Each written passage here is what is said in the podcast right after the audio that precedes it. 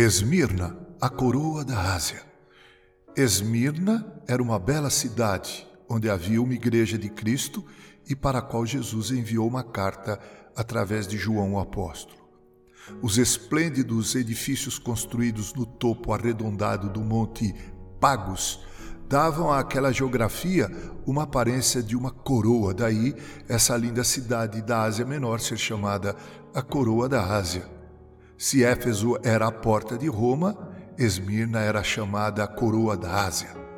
Esmirna era uma cidade que, desde os seus primórdios, era fiel e leal a Roma.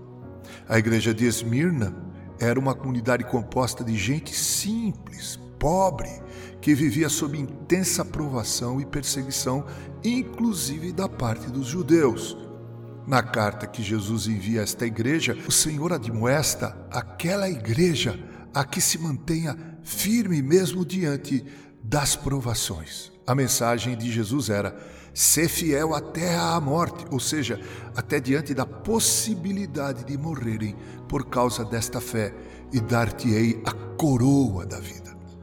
Com a carta de Jesus a esta comunidade de crentes naquela linda cidade localizada na Ásia Menor, contestamos a teoria da prosperidade tão difundida em nossos dias. É possível sermos crentes fiéis e, mesmo assim, não gozarmos de uma excelente condição financeira e social.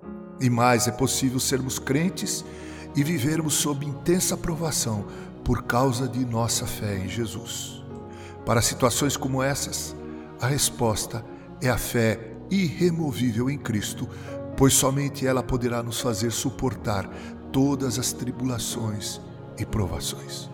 A carta de Jesus à igreja cristã nesta cidade de Esmirna alertava quanto às perseguições, tribulações e provações pelas quais ela estava para passar e exortava-a a manter-se fiel até diante das possibilidades da morte por causa do testemunho e da fé continha ainda um elogio de indubitável valor, ou seja, ela podia ser pobre nos bolsos, mas sua riqueza estava em sua alma. Essa riqueza de Esmirna é a que devemos buscar, porque é esse tipo de prosperidade que conta para Deus. A alma rica traz um brilho especial no rosto. A mensagem do Senhor Jesus à igreja de Esmirna serve para a igreja de todos os tempos e para os crentes de todos os tempos.